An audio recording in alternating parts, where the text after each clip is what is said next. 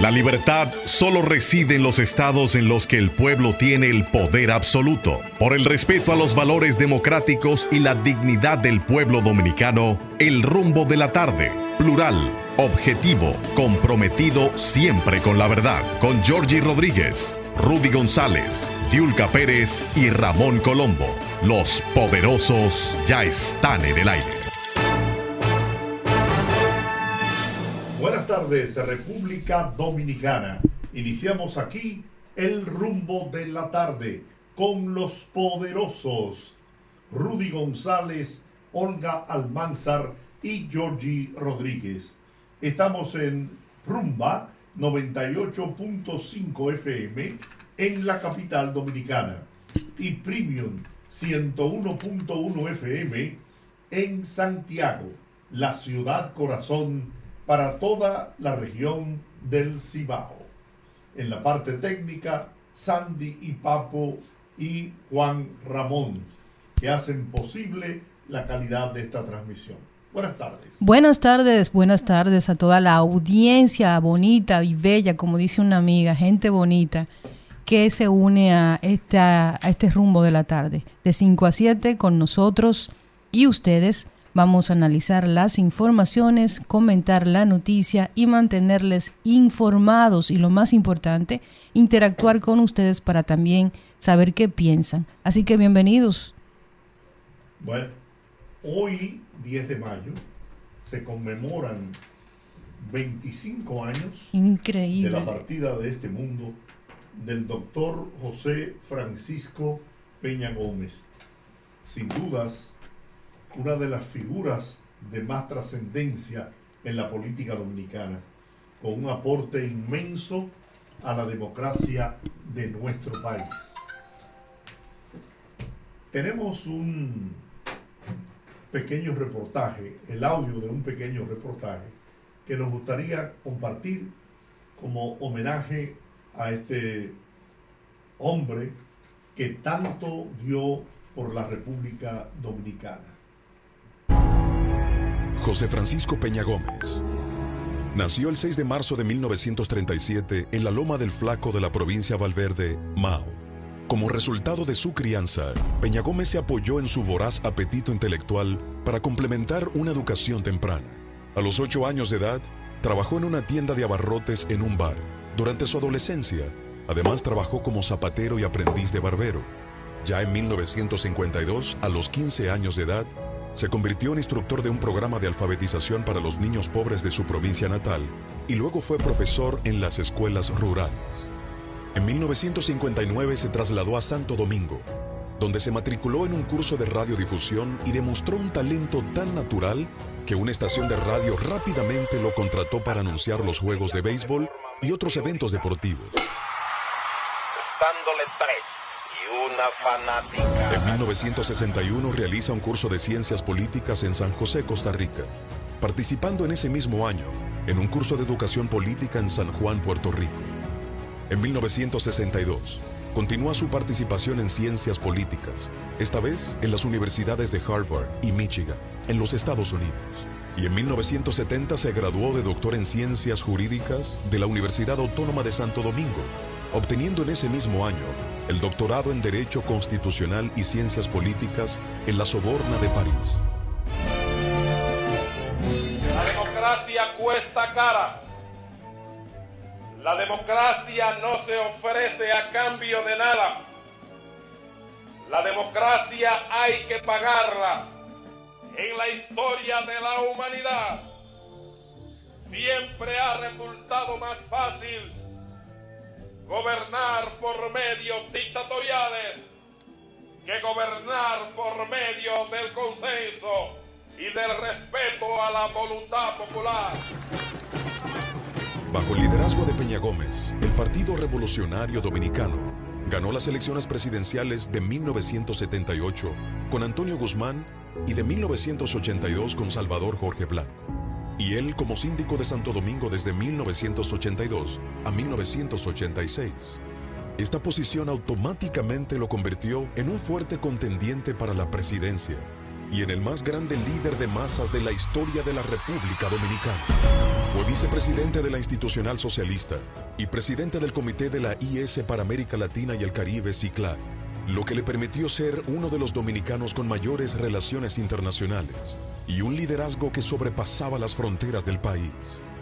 Poco después, en 1994, comenzaron los primeros síntomas del cáncer pancreático que le aquejaba, por lo que debía estar yendo y viniendo entre Santo Domingo y Nueva York.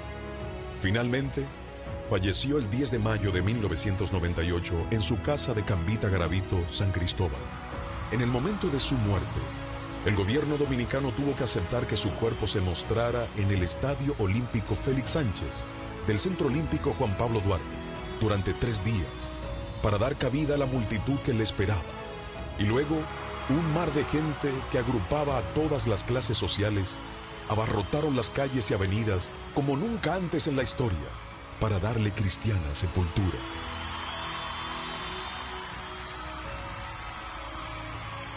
En su honor, el Aeropuerto Internacional Las Américas fue renombrado Aeropuerto Internacional Las Américas Dr. José Francisco Peña Gómez. Peña Gómez dejó un legado importante al país debido a su lucha incansable en favor de la democracia, la justicia social y el bien común. Yo amo a mi pueblo, a mi país. A lo largo de toda mi vida he pagado un precio por eso.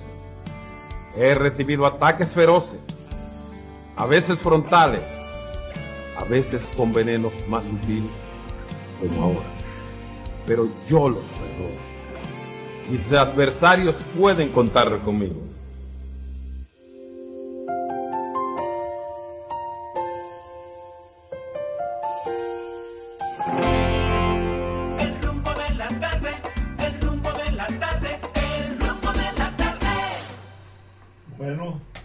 Es la manera, ¿no? De nosotros poder rendir homenaje a esa figura, a ese hombre extraordinario que tantas luchas libró en beneficio del pueblo dominicano, que no tuvo la fortuna de poder llegar a convertirse en presidente de la República, pero sí en ganarse la voluntad, la distinción, el cariño y el amor del pueblo dominicano. Un hombre extraordinario que contribuyó de manera impresionante en la construcción de esta democracia. Así que nuestra memoria, nuestro homenaje, nuestro reconocimiento a ese gran líder del país y de Latinoamérica, el doctor José Francisco Peña Gómez. Así es, don Giorgi, sin dudas un líder de los grandes líderes, de los últimos grandes líderes de masa que, que tuvo la República Dominicana, una persona que destacó como literato, como político, como pensador, y uno de los políticos a quien la República Dominicana yo siento que tiene una deuda histórica, que siempre fue estigmatizado por sus orígenes y que en la política pues tuvo que pagar con un precio muy alto precisamente esa estigmatización. Sin embargo, sus ideales se mantienen y aunque de su, de su iniciativa tenemos todavía en la actualidad el PRD como un reducto de lo que una vez fue, un, un partido que en su momento para mí fue el partido más grande que tuvo la República Dominicana. Yo recuerdo muy pequeñita. Un, sentimiento nacional, sin Así duda. es. El PRD. Y qué pena, como tú señalas, que haya sido reducido, disminuido a su más mínima a su mínima expresión. expresión, convertido en, en un partido con un 0.5% según las últimas que encuestas. ya no es partido, ¿eh? que no debería ser siquiera considerado como partido. Y eh, ver precisamente cómo el, el pensamiento de, de Peña Gómez dio a luz pues a estos partidos, primero al PRD, luego al PRM, y eh, saber que al menos sus ideales o su trabajo político todavía está un poco vigente en relación a que dos instituciones, o no dos instituciones, dos partidos del sistema aún están activos, como ya dije, el PRD ya desde, yo considero que los últimos bandazos que va a dar este, este partido antes de desaparecer como una fuerza política, y el PRM quien finalmente llegó al poder. Así que honramos la memoria del, del doctor José Francisco Peña Gómez, sin duda, para mí una de las mentes más grandes que hemos tenido en la historia política dominicana. Bueno, eh, la inflación en la República Dominicana, según datos del Banco Central de nuestro país, dice que el índice de precios al consumidor, IPC, registró una variación mensual de 0.24% en el mes de abril de este 2023. Con este resultado, la inflación interanual en abril se reduce a 5.15%, siendo esta la tasa más baja verificada por la entidad monetaria desde octubre del 2020. La, la, desaceleración experimentada por la inflación permite proyectar que convergencia o convergería al rango meta de 4% más o menos 1 antes de finalizar el segundo trimestre del presente año, tal como había sido previsto por el Banco Central de la República Dominicana. Lo cierto es que la política monetaria del Banco Central ha surtido efectos. Señores, hace apenas cuantos meses, Olga, que estaba la inflación rondando el 10%. Sin embargo, gracias a una serie de medidas que incluso fueron tomadas con anticipación a las que tomó la Reserva Federal de los Estados Unidos, se ha logrado ir ajustando y disminuyendo esa inflación. Muchos me dirán, bueno, pero los precios siguen altos. Sí, siguen altos, pero ha habido abastecimiento, los productos están en los mercados, están en los supermercados. La gente tiene la posibilidad de comprarlos.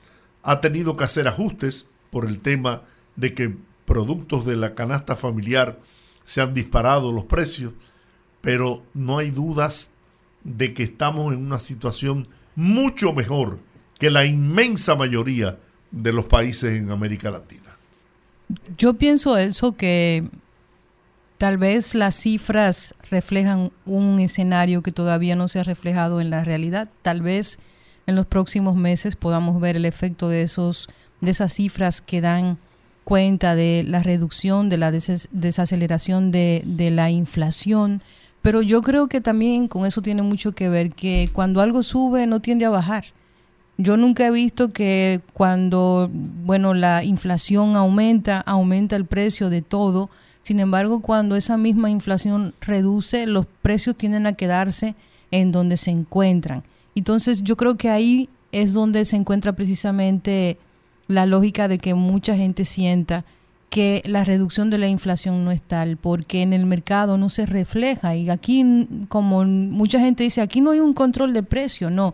Aquí lo que no hay un control sobre la especulación, porque no podemos tener controles de precio en una economía de mercado, de una economía de libre mercado, en donde mucha gente es quien pone el precio final al consumidor y donde quizás no se toma en consideración la inversión, la inversión real de lo que de lo que se va a poner a la venta, ni a la gente tampoco le importa mucho si la gente se lo encuentra caro o no no importa que reduzcan todos los elementos que tienen que ver con el coste final de algo, los empresarios por lo general no tienden a bajar sus productos una vez suben. Entonces yo creo que por eso es tan difícil que la gente sienta que realmente la inflación ha bajado, porque cuando uno va al supermercado, aunque ese dato es reciente y probablemente tendremos que esperar meses para ver un, cambio real o sentir eh, el, el tema de que realmente bajó la inflación, cuando la gente va al supermercado, pues sigue eh, teniendo que invertir más recursos para comprar la misma cantidad de alimentos. Y lo digo como ama de casa,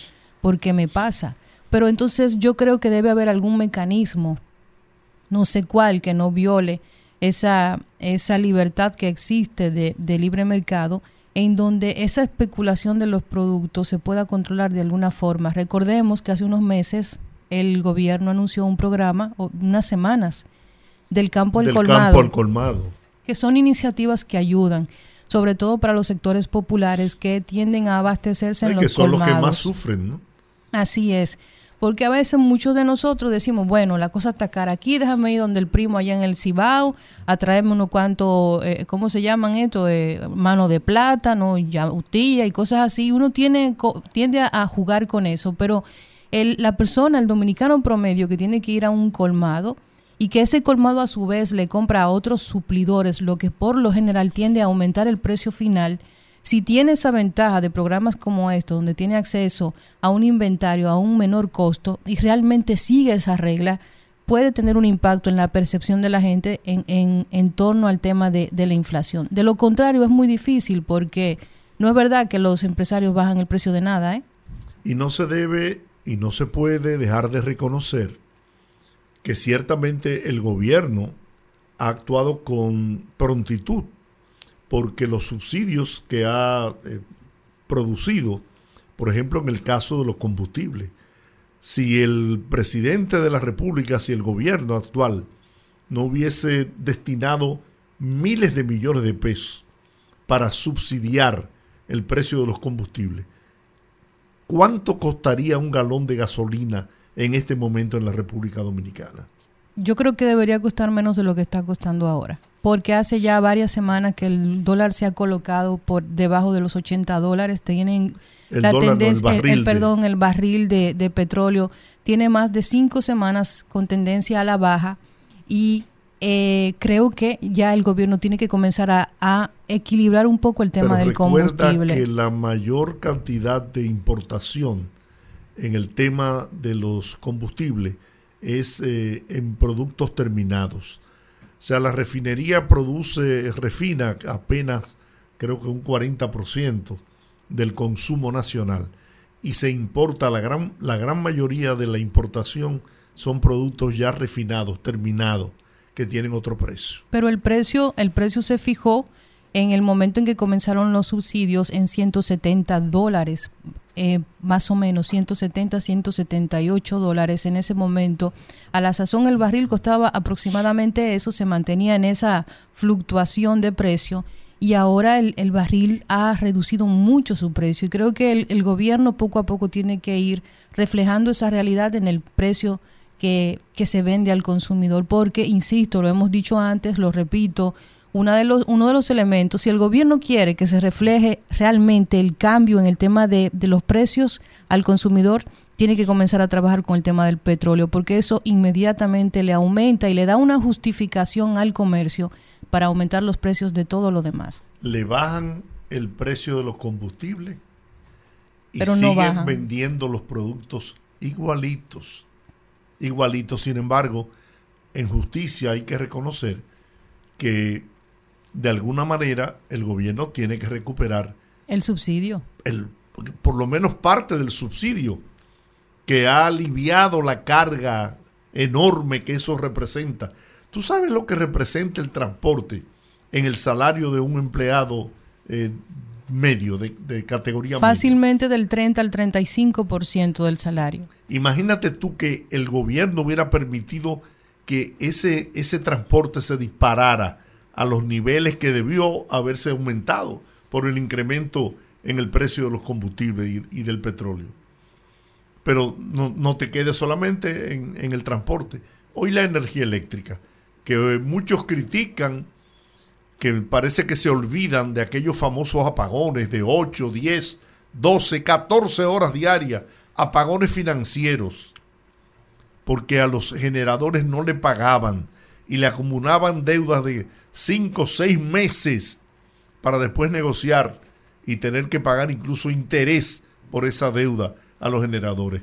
Hoy día, y yo reto a cualquiera, hoy día la República Dominicana y las empresas distribuidoras de electricidad pagan la factura a los generadores tal cual lo establecen los contratos. sin pasar un día más. Y se acabaron los temas de los intereses que se prestaba para muchas diabluras también. Entonces, pero además de eso, la satisfacción del servicio ronda el 99%. Me dirán, hoy los apagones, sí hay apagones, pero producto de qué? De averías o de mantenimiento. Hace unos días, tres, cuatro días, tuvieron que sacar de, de la, de las líneas la Can- Punta Catalina 2. ¿Por qué? Por el sargazo. Así es. Tú me dirás, ay, ¿por qué no se tomaron medidas para que el sargazo no afectara a las plantas? Bueno, es que hasta hace poco el sargazo no había llegado hasta esa zona. Pero ya el sargazo está en cualquier parte de la isla. Tú te paseas por el malecón y ves una capa de sargazo que hace dos meses atrás yo no la veía. Y yo soy un habitual eh, caminante en el, en el malecón de la capital dominicana. Entonces, yo oigo las críticas a, las distribuidoras de electricidad y, y todo eso forma parte de una campaña de, para tratar de sembrar desánimo, desaliento, pérdida de esperanza en el futuro de este país. Y a esos políticos que utilizan esa artimaña desleal por demás, de gente que no tienen el menor amor por este país, yo les digo, miren señores, lo que menos puede esperar el pueblo dominicano de sus líderes es que le frustren sus sueños, que terminen con su esperanza.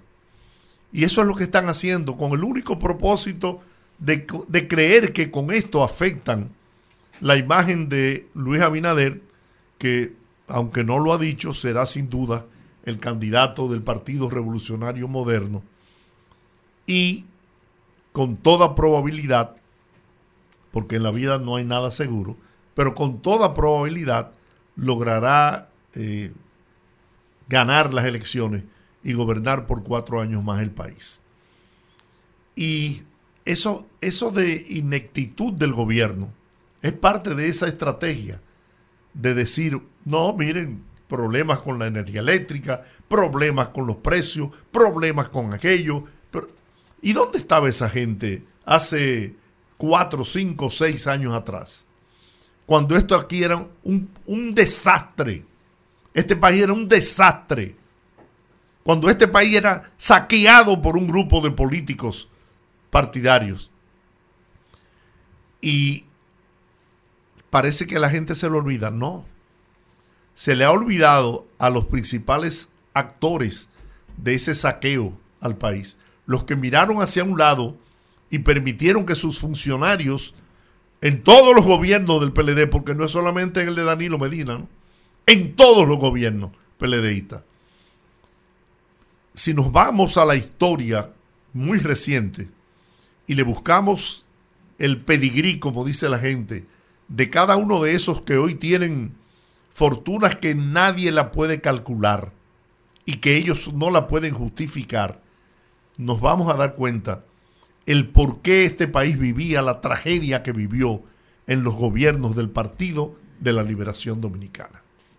Yo le voy a decir algo, don George. Yo estoy completamente de acuerdo en, el- en algún sentido de su comentario. Yo pienso que la corrupción permeó toda, todo lo que era el Estado, todo lo que fue el ejercicio público estaba permeado de corrupción. Pero yo siento que en esa parte donde usted establece de la tragedia de la corrupción en los gobiernos del PLD, que sí, que es completamente una realidad, y que producto precisamente de ese mal manejo del Estado, tenemos estos casos de corrupción que han revuelto toda la sociedad dominicana y que la gente yo siento que tenía la necesidad de que se fijara por fin consecuencias sobre ese sentido, porque venimos de, de varias generaciones en donde vemos la impunidad, debemos de ver cómo los políticos cuando llegan al poder se sirven del dinero del pueblo, que quizás no entienden que le están quitando lo poquito que esa gente puede dar a través de sus impuestos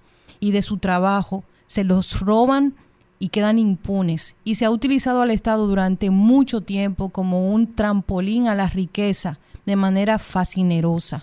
Pero yo siento, y es mi sentir, que no se trata solo del tema del PLD. Yo creo que incluso en este gobierno hay muchos, muchos casos de corrupción que están ahí y que me molesta todavía más el hecho de que se hace mucha gente de la vista gorda y me molesta que mi presidente, en el que yo sí siento que es una persona honesta, que sí siento que tiene una vocación de servicio, yo sí siento que él quiere hacerlo bien, me molesta que mi presidente sepa que alrededor de él también hay personas con ese mismo perfil y que él tiene, y todos sabemos que tiene un proyecto de, de, partido, de nación, para poder reelegirse y que merece ser reelegido para tener la oportunidad de gobernar en un ambiente mucho más estable a nivel económico, porque le ha tocado todo lo que a un presidente le puede tocar y más. Pero yo siento que primero ese apego a figuras de su entorno que no le hacen nada bien, tiene que para diferenciarse y poder seguir erigiendo la bandera del cambio, tiene que limpiar su entorno de gente que no convive con su estilo de política, porque es, evidente que tiene un, estilo de política totalmente diferente. Y siento que sí en ocasiones hemos tenido um, ciertos dejos de cosas que no funcionan, no porque no puedan funcionar, sino porque quizás no se actuó a tiempo. Y siento que eso también tiene que ver con lo que siempre digo, de que es un presidente que tiene que darle la cara él a todo y que su equipo de funcionarios no ha jugado su rol. No todos, hay muy buenos funcionarios que están haciendo una labor brillante en la educación técnico profesional, en la promoción de las exportaciones. Aquí se está haciendo un trabajo maravilloso. ¿En qué le puedo decir? En el tema, por ejemplo, de lo que tiene que ver con el Infotep, de lo que tiene que ver con el ITLA, de lo que tiene que ver con el trabajo social que está haciendo el gobierno. La dirección de aduanas. La dirección de aduanas. Impuestos internos. Las obras, por ejemplo, el, la reorganización del, del, transporte, RD Vial, todo lo que se está haciendo ahí es, está bien. El Ministerio de Obras Públicas, que también está haciendo un trabajo en todo el país. Pero mira, Olga, yo te entiendo. Y yo sé que como tú piensa mucha gente. Y te voy a decir, y tú lo sabes porque yo lo expresé aquí en múltiples ocasiones, aquí y en el programa de televisión. Yo me sentía frustrado porque yo decía, pero bueno, y apenas son estos tres o cuatro que están encartados los responsables de la corrupción del pasado. Faltan muchos. Cuando hay, como te dije hace un momento, hay decenas, decenas de dirigentes de ese partido que tienen fortunas que nadie se la puede imaginar, que no tienen cómo justificarla. Pero esa frustración que yo tenía, como que le, le tiraron un, un, jarro de agua fría, como dice el pueblo, cuando de repente surge la, el enjuiciamiento a José Ramón Peralta, a, a Donald Guerrero, a Donald Guerrero y al eh, es candidato, el candidato presidencial del PLD, eh, Gonzalo, Gonzalo Castillo. Castillo. Y yo dije, bueno, mira, parece que ya va a comenzar la, la maquinaria de la justicia a alcanzar y a tocar a aquellos intocables. que se creen intocables. Y hay otros expedientes que vienen caminando. Quizás se toma tiempo, no hay el personal suficiente para la investigación de... Es que son tantos los casos, es que es tanta la podredumbre ¿eh? que, y hay que decir, ha habido ciertas debilidades en las primeras investigaciones, pero aparentemente esta última, a la que le dedicaron tiempo, con paciencia, con pausa, pero con seguridad, parece que va a dar resultados. Y en esa misma dirección se están investigando otros casos de otros que se creen intocables, señores dueños del universo. Y el tiempo le va a dar la razón a los que tienen paciencia, yo no era de esos, pero a los que tienen paciencia y tienen confianza y fe de que la palabra que el presidente empeñó de promover una justicia independiente se va a cumplir. Tenemos que hacer la pausa Nos pasamos ya por unos minutos. Regresamos en breve. Mantenga la sintonía. Fogarate en la radio con Ramón Colombo. se titula Anacronismo monárquico. Con todo y lo que ha avanzado el mundo en todos los planos durante más de 200 años, desde la Revolución Francesa a esta parte, por más que haya logrado la igualdad de derechos y deberes de los ciudadanos de cada país civilizado, por más que la humanidad haya alcanzado un desarrollo científico impresionante en todos los planos del conocimiento, por más conquistas espaciales que se hayan hecho, aunque sea para simplemente curiosear desiertos, con todo y eso, todavía hay 40 estados nacionales del primer, segundo y tercer mundo gobernados por anacrónicas monarquías a las que hay que rendirles culto. ¡Cuánto absurdo!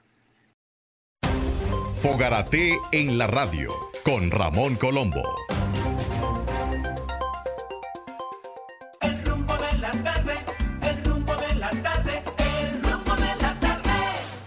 Bien, aquí estamos en el rumbo de la tarde. Este programa ha estado caliente en los últimos días. ¿no? Sí, y, y hoy va a coger fuego. Tenemos aquí un senador que no baraja pleito. ¿Eh?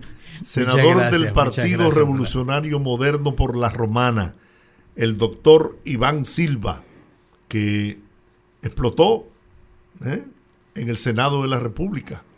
Y vamos a hablar con él sobre su eh, posición con relación al Consejo Nacional de la Seguridad Social y de la Superintendencia de Salud y Riesgos Laborales. Senador, buenas tardes. Un privilegio tenerlo con nosotros. Buenas tardes, muchísimas gracias, muchísimas gracias por la invitación que pasa la tarde de hoy y de darme esta gran oportunidad de, dar esta información que yo sé que es vital y que nos concierne a cada uno de nosotros. Nosotros vivimos, sabes que a veces tú oyes muchas historias y, y hay conjeturas, análisis, etcétera, pero tú no crees las cosas cuando no te ocurren a ti mismo. Es cuando te pasa algo a ti. Cuando te pasa algo a ti, entonces tú dices, pero mira, esos comentarios, esas cosas que dijeron, son, es verdad. Es verdad todo eso, lo que, todo lo que se ha dicho. Nosotros tuvimos, pedimos una cita al Consejo Nacional de la Seguridad Social hace unos meses eh, para ponerle sobre la mesa un aparato que nosotros utilizamos ya por más de 12 años en nuestra consulta como podiatra, que nos ayuda a cuantificar, a diagnosticar lo que se llama la neuropatía periférica o la neuropatía diabética. La neuropatía diabética es la causa número uno de las amputaciones. Y cuando usted ve a una persona con un pie que se le, que se le infectó, que se hizo una herida y que tuvieron que amputárselo, la causa de eso es la neuropatía. Cuando usted ve a una persona con cáncer que está recibiendo quimioterapia y usted la ve que de un momento a otro está en una silla de ruedas, no es por el cáncer que está en la silla de ruedas, es por la quimioterapia que está en la, que es la silla de ruedas, porque la quimioterapia daña, le hace daño como efecto colateral, le hace daño al sistema nervioso periférico y te produce una neuropatía. Y también muchas de las enfermedades neurológicas degenerativas que son sumamente comunes, que son definidas dentro del grupo de las enfermedades catastróficas, eh, también se manifiestan con neuropatía. Nosotros fuimos, hicimos una exposición ante el Pleno del Consejo de la Seguridad Social y le dijimos la importancia que tiene este método diagnóstico eh, para miles de pacientes en la República Dominicana. Diabéticos tenemos el 13.4% de la población dominicana diabética. Cáncer, los hospitales que más pacientes tienen son el INCAR y el Heriberto Peter. Óyeme, traten de ir un día a uno de esos hospitales para que ustedes vean cómo están esos hospitales. Hacemos la exposición en el pleno del consejo, ve muy bien el aparato, ve muy bien todo, va a ser de gran ayuda eh, y perfecto. Bueno, no, no, vamos con la aprobación en la mano. Después vamos a la CISALRIL y también hacemos una, una exposición en la CISALRIL, llevamos toda la documentación, etcétera. Perfecto, para CISALRIL. Hablo con el presidente de la República, con el presidente Luis Abi- Abinader. Le hablo sobre los beneficios que tiene esto y me dice, Iván, a mí me gustaría que ese aparato estuviera en todas las unidades de pie diabético que nosotros vamos a crear ahora en la mayoría de los hospitales del país y quiero que esté también en los, en los principales oncológicos eh, públicos de nuestro país. Hace dos semanas nos envía el Consejo Nacional de Seguridad Social un- una resolución llena de incoherencias y de contradicciones, etcétera, negándose a aceptar el, eh, a poner el aparato en el catálogo de prestaciones. Es decir, porque tú sabes que ellos, tanto la CISALRIL como el Consejo O sea, Nacional de Seguridad Social, para ir por parte, no es que descalifican el aparato, el equipo, no, sino que no lo quieren incluir en el En- catálogo, en el catálogo de que deben cubrir las prestadoras de, de seguro. la prestadora de seguro. No- vimos con gran asombro lo que, lo- lo- la resolución, leemos la resolución, vemos una resolución que no tiene ningún sentido, es algo, es algo completamente contradictorio, es algo que es como, como si nosotros hubiésemos presentado una cosa y ellos estén definiendo en la resolución otra cosa completamente diferente, pero con el nombre de esa y con el nombre de nosotros también. Eh, um, le preguntamos qué sucedió. No me no el- el director de la CISALRIL, el doctor Férez Iglesias, ni siquiera me ha recibido. Él ni siquiera me ha escuchado. Es decir, es imposible conseguir una cita con el doctor Férez Iglesias en la CISALRIL. Le voy a decir, el doctor Félix Iglesias ha estado un tiempo fuera del Sí, país. sí, él, está- él tuvo, tuvo un tiempecito fuera del país, yo supe Por- todo eso, temas de la- volvió, de volvió de nuevo.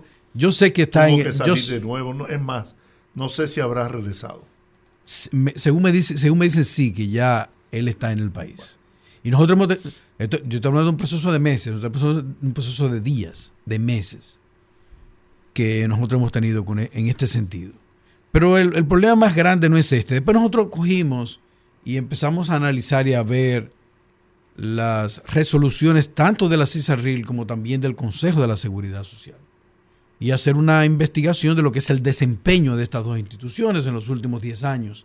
¿Qué han hecho estas instituciones? ¿A quién verdaderamente ellas le han servido en estos 10 años? Se supone que son dos instituciones que están diseñadas y creadas por la Ley de Seguridad Social para defender al usuario, al paciente, para defender al médico, ¿verdad?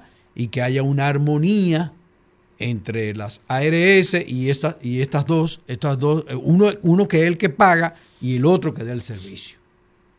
Se supone que ese, ese debe ser el rol de ellos dos.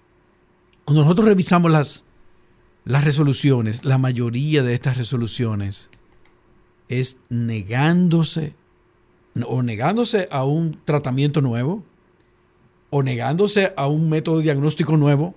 Es decir, ellos van en contra de todo lo que sean los avances de la ciencia.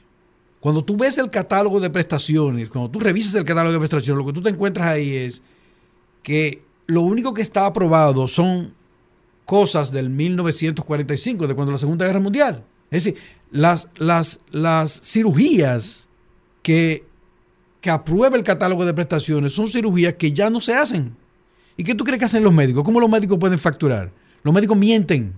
Señores, los médicos tienen que mentir. Si tú vas a vas donde un gastroenterólogo, un, un cirujano general y tienes un problema eh, eh, y tiene que hacerte una cirugía laparoscópica, el médico tiene que mentir cuando hace la descripción de la cirugía para que haya, para que tú puedas tener cobertura. Porque la mayoría de esas cirugías modernas que se hacen hoy en día no están en el catálogo de prestaciones. De hecho, se hizo un estudio y se llegó a la conclusión que el 40% de los procedimientos que están en el catálogo ya son completamente desfasados y no se usan desde hace más de 20 años. Totalmente obsoletos. Y también los métodos diagnósticos. Eh, eh, ahora mismo todo se hace mínimamente invasivo. Ya nada se hace que te hacen eh, una herida en el abdomen o donde sea para, pa- para eh, que tú tengas que estar una semana interno, pues, que 30 mil complicaciones. Ya todas las cosas son ambulatorias. La medicina se ha convertido en algo completamente ambulatorio. Y los métodos diagnósticos también, y las herramientas que nosotros utilizamos como médicos, y los medicamentos que utilizamos también como médicos, son completamente modernos. Pero esta gente reciben las informaciones de las asociaciones médicas, ¿eh?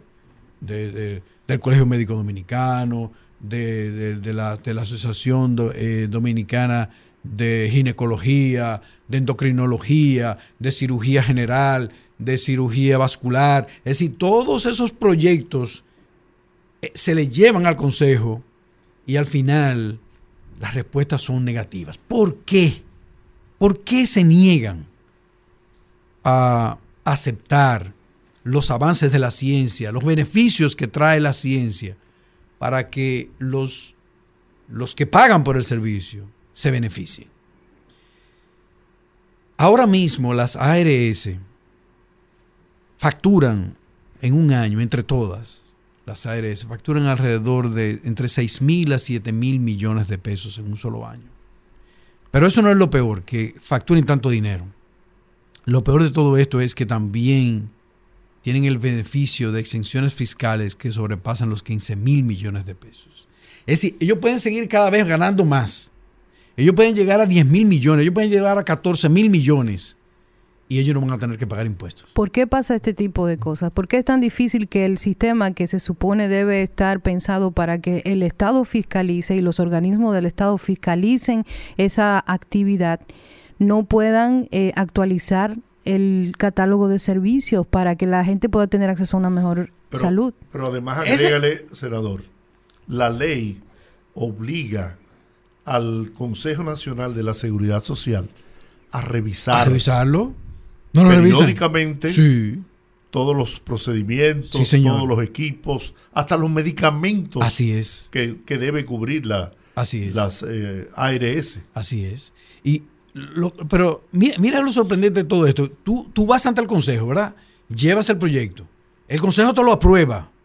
Y después de una manera mágica, el consejo lo, lo revierte. Es decir, te, es te miente, el, el consejo te miente en tu propia cara, le miente a un senador de la República, le, le miente a un médico. ¿Qué pasó? ¿Qué en realidad fue lo que pasó? Es decir, ¿por qué ellos cambiaron tan rápidamente eh, e hicieron una resolución negando el, el servicio, negando el, eh, el beneficio para los, para los pacientes? Yo creo y me atrevería a apostar de que ese Consejo de la Seguridad Social y esa CISALRIL, ambas están secuestradas por las ARS. Secuestradas completamente. ¿A qué usted se refiere no cuando dice es que no son, no son, no es el presidente del consejo ni tampoco el director de la CISARRIL el que toma las decisiones en esas instituciones.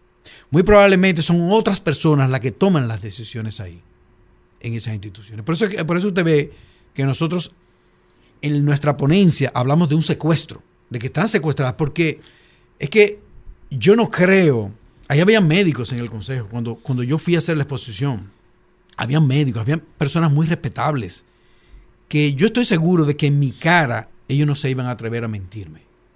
Que hubo algo, sucedió algo después, que le dijo a ellos, no, eso ustedes no lo pueden aprobar. Y ellos dijeron, bueno, ¿qué hago? No lo pruebo. Fíjate que el consejo está diseñado, el diseño del Consejo de la Seguridad Social es un buen diseño.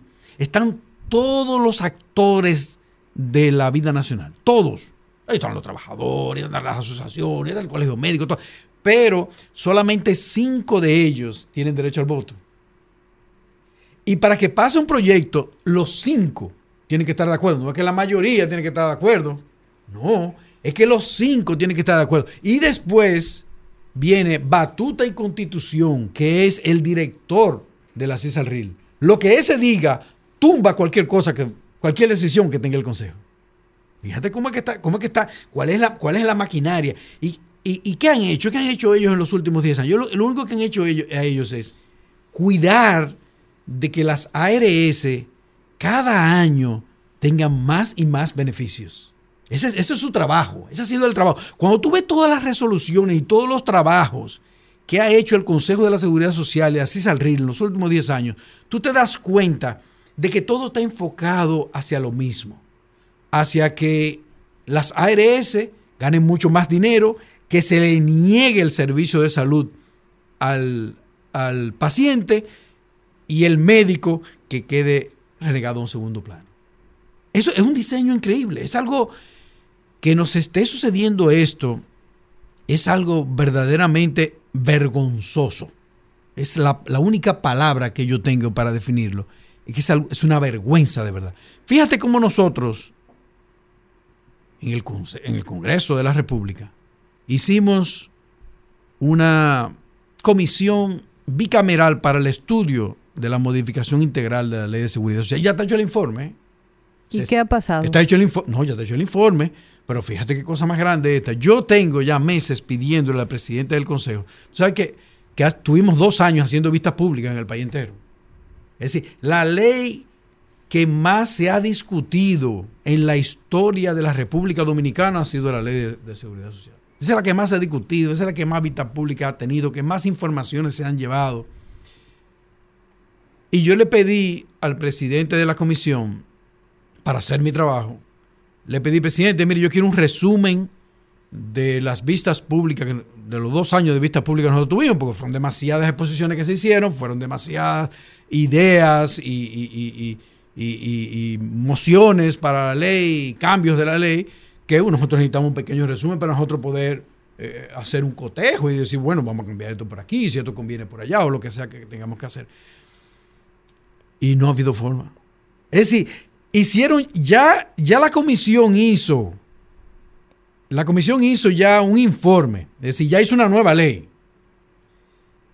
Pero ninguna de los, de las, ninguno de Pero los legisladores usted- que estaban en la comisión. Usted no es miembro de la Sí, comisión. yo soy miembro de la comisión. Y entonces redactaron ya un proyecto de ley. Usted no ya está conoce, redactado, ya está redactado el proyecto de ley. Y usted no Pero, participó. pero no, oiga, pero oiga- oiga lo, lo más triste de esto, que ninguno de los miembros de la comisión tiene un informe o tiene una, un material de la vista pública. Es decir, cómo tú redactas, cómo tú haces, cómo tú haces una modificación de una ley, cómo tú duras dos años eh, recibiendo información en vista pública de diferentes instituciones y tú no tienes ni siquiera un resumen de, lo, que, se habló y de lo que propuso cada quien, cada actor lo que propuso. No, no hay ningún informe de eso. Eso yo pensaba que esa era una información que a mí me le iban a dar rápidamente, porque es una información que era que debió haberla tenido toda, toda la comisión. No, esa, esa información no existe.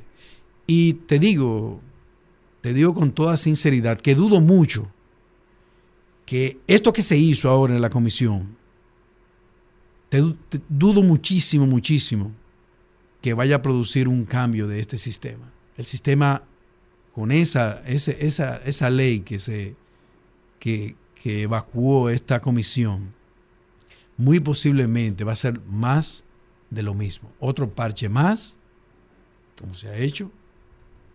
Eh, yo todavía no he terminado de leerla, no, el informe no no lo he leído, no lo he leído por completo. Eh, pero tú recuerdas que fui a uno de los programas en donde yo me negué a ir a, a, a trabajar en la comisión porque ellos, para trabajar, para trabajar esa ley, ellos tenían que ir a un hotel. Y yo me negaba a ir a un hotel a trabajar. Es decir, yo, yo tengo que trabajar en el Congreso. Y yo trabajo en el Congreso de la República. Yo no trabajo en un hotel. Y yo me, ne- me negué a ir a, a esas y muchas otras irregularidades que fueron sucediéndose eh, en esos tres años. Pero eh, esta, esta situación que nosotros estamos viviendo hoy, de tener un plástico, de tener una tarjeta, De descuento. una tarjeta, no, una tarjeta de seguro, Sí, de pero es- descuento. Es, de descuento. es una tarjeta de descuento. Yo, yo creo que es más bien un pedazo de plástico lo que tú tienes. Y es algo que, te, que tiene un efecto psicológico en ti. Tú crees que, que tú, que tú tienes algo que te va a responder si tú te enfermas. El problema que ocurre es que cuando tú te enfermas, tú te das cuenta de que no te responde absolutamente nada. Que al final tú terminas pagando los servicios, al final tú terminas pagando los análisis, terminas pagando Un derecho. también, te- terminas pagando absolutamente todo y que también tiene que seguir pagando el seguro. Es decir, es algo que es algo que, que nosotros tenemos una gran responsabilidad de cambiarlo, nosotros como legisladores. Tenemos una gran responsabilidad de cambiarlo. Muy posiblemente ustedes van a ver, cuando se, cuando se lea este proyecto de ley, ustedes van a ver varias mociones que nosotros vamos a proponer. Eh, um, ya nosotros tenemos nuestras mociones preparadas. Um, estamos completamente seguros de que vamos a recibir el apoyo de nuestros colegas congresistas. Y cuando yo tenga listo mi trabajo, se lo voy a hacer llegar también a ustedes para que ustedes sepan cuáles son las mociones que nosotros hemos propuesto y que también nos den apoyo desde los medios de comunicación. Yo creo que tenemos que unirnos todos, todos, señores, para que haya una verdadera modificación de la ley de seguridad social y que estas cosas no sigan sucediendo.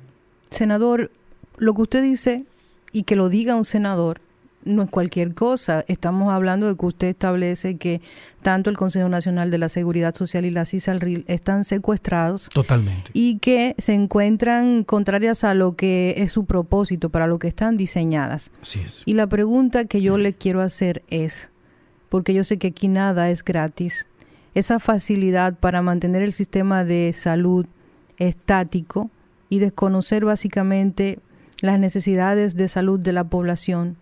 ¿Por qué? Por dinero. Es un asunto de dinero, es un asunto de intereses. Estos individuos son empresarios. A, ningún empresario le importa si una persona está pasando hambre. Al empresario no le importa eso. Al empresario no le importa si tú te enfermas o no te enfermas. O le importa a los empresarios si tú te enfermas o no te enfermas. Si tú, tú estás embarazado o no estás embarazada.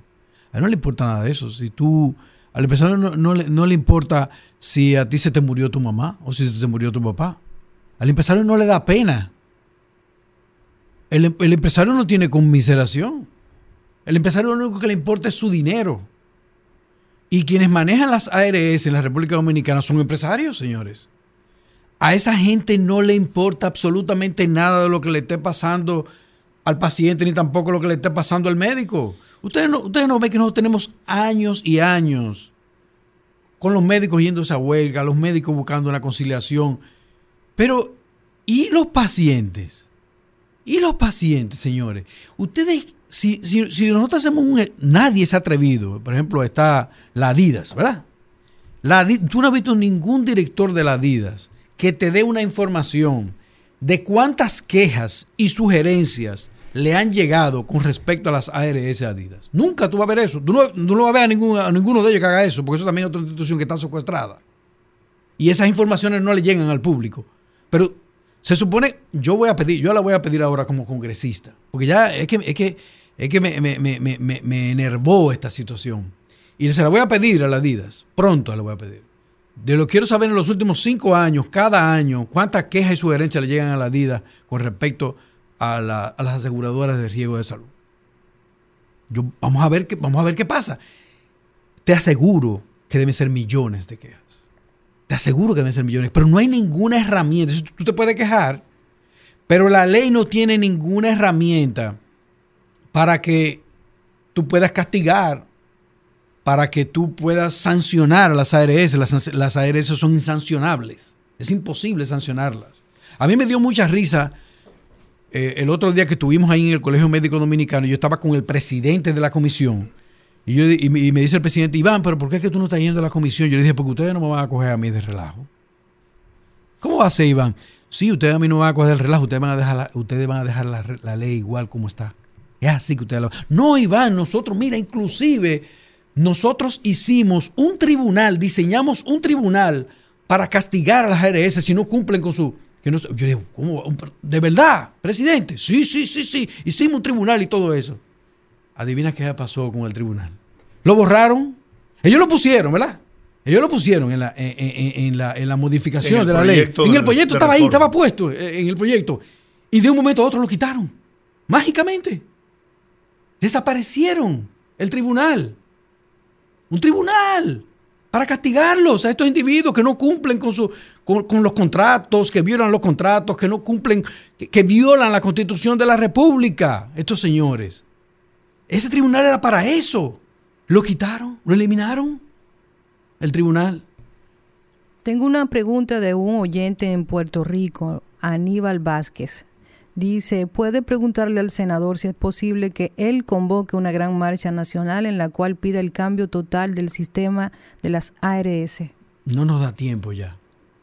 Y ahora lo mejor que nosotros podemos hacer es colocar nuestras mociones ahora ante el Senado para que lo pueda ver el país, para que ustedes como comunicadores también se hagan eco de esas mociones, de- de los, de los verdaderos cambios que necesita la ley para que no se le niegue el derecho a la salud a los dominicanos. Nosotros vamos a hacer eso. Porque no nos da tiempo para hacer una marcha, hacer una manifestación, ni mucho menos. Pero sí estamos en el momento perfecto para hacer los planteamientos, colocar las mociones en este proyecto de ley que pronto va a ser leído en el Congreso de la República. ¿Cuándo será sometido? ¿Tiene fecha fija? No tiene la fecha todavía, pero creo que ya en las próximas semanas ya comenzaremos a leerlo en el Senado. Primero va- va- lo, vamos a, lo vamos a leer en el Senado y después va a pasar a la Cámara de Diputados. Una última pregunta. Vi que finalmente pasó a la Cámara de Diputados la ley de autismo y que ya fue leída y aprobada en, en primera lectura.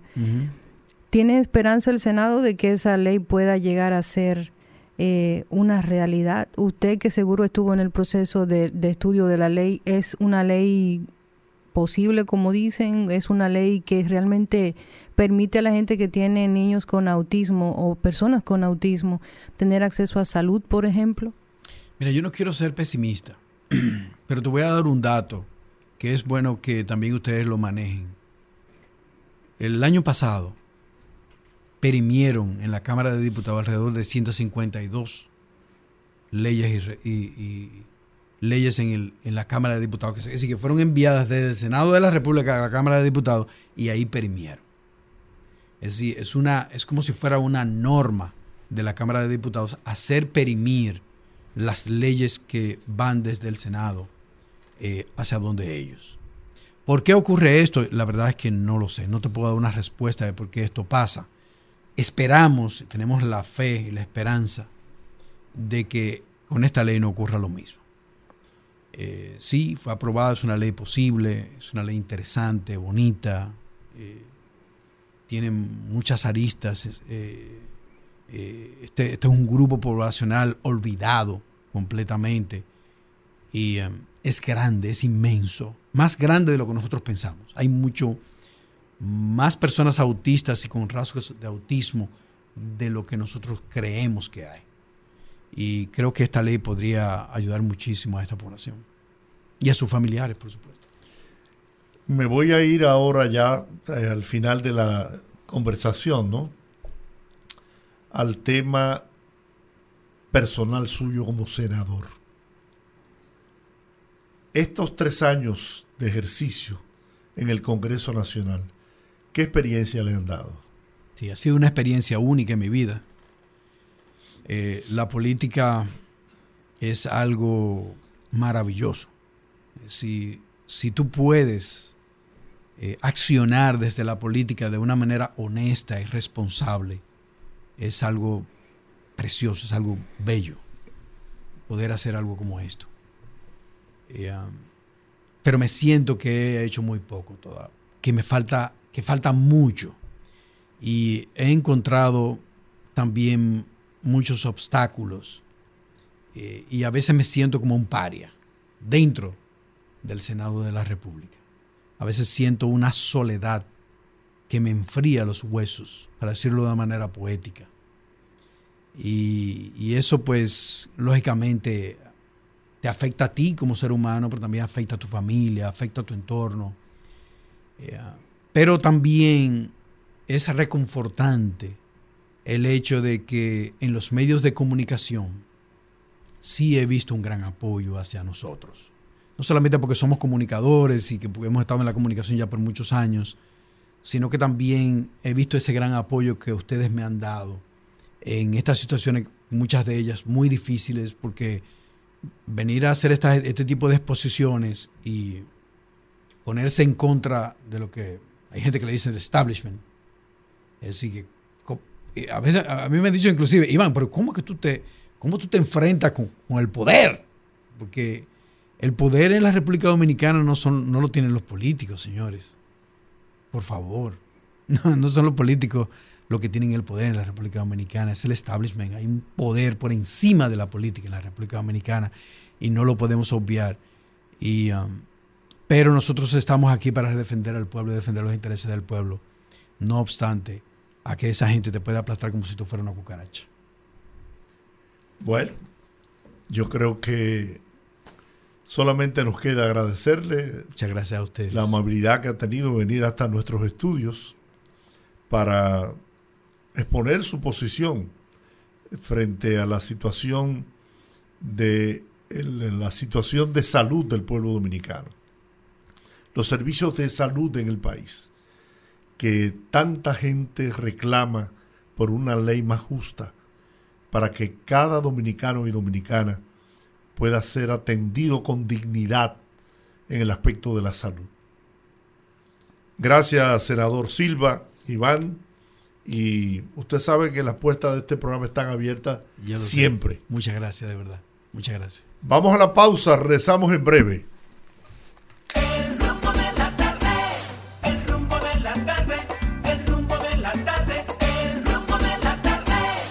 Bueno, seguimos en el rumbo de la tarde. Aquí están los poderosos. Decirles que nuestro compañero, amigo, querido hermano, Rudy González, continúa en franca mejoría, que iba a hacer un chequeo el martes ayer, ¿no? Sobre el proceso de recuperación. Y bueno, Rudy es un guerrero que está, eh, como dice el pueblo, viento en popa en esa recuperación de esa cirugía que fue sometido y que gracias a Dios pues eh, salió exitosamente. Miren, el gobierno de los Estados Unidos promulgó hoy una nueva norma que restringe el acceso al asilo en la frontera con México y sustituye al título 42 una regla de, que, de la que la administración de Donald Trump, que permitía las devoluciones en calientes de migrantes amparándose en una posible expansión del coronavirus. La norma, que se publicará hoy en el registro federal, califica como no actos para solicitar asilo a los migrantes que crucen de manera irregular la frontera por México, Estados Unidos, y que no hayan pedido protección en un tercer país durante su travesía hacia Estados Unidos. Esto fue explicado por funcionarios del gobierno en una entrevista que concedieron. Esta nueva restricción forma parte de las medidas que regirán la frontera entre México y Estados Unidos desde mañana jueves, cuando se levantará el título 42 por el que han sido expulsados hasta 2.5 millones de migrantes en los últimos tres años. A partir de ahora, la principal vía legal para solicitar asilo en Estados Unidos será a través de la aplicación móvil CBP One, que permite a los migrantes concertar citas con las autoridades para exponer sus casos. Bueno, y para hablar precisamente de eso, porque recuerden que si hay algo que es importante, y yo creo que los dominicanos le dan mucho seguimiento es al tema migratorio, sobre todo en, en materia de legislación en Estados Unidos, pues por el historial que existe en relación a la migración entre nuestros países. Para hablar un poquito de este tema y de entenderlo mejor, menos técnico, tenemos con nosotros al señor Fernando Almanzar, que es experto en el tema migratorio, para hablar un poquito y vamos a, a desmenuzar de qué se trata esto, esto que promulga esta norma que promulga Estados Unidos, que sustituye a lo que se llama el título 42 que restringe el asilo por la frontera de México. Bienvenido, señor Almanzar, señor Fernando Almanzar, al rumbo de la tarde. Muy buenas tardes, eh, muchísimas gracias por la oportunidad de poder eh, compartir con el pueblo dominicano a través de su prestigioso programa y aquí estamos, pues para ayudar a aclarar e informar sobre el título 42 y las informaciones relacionadas.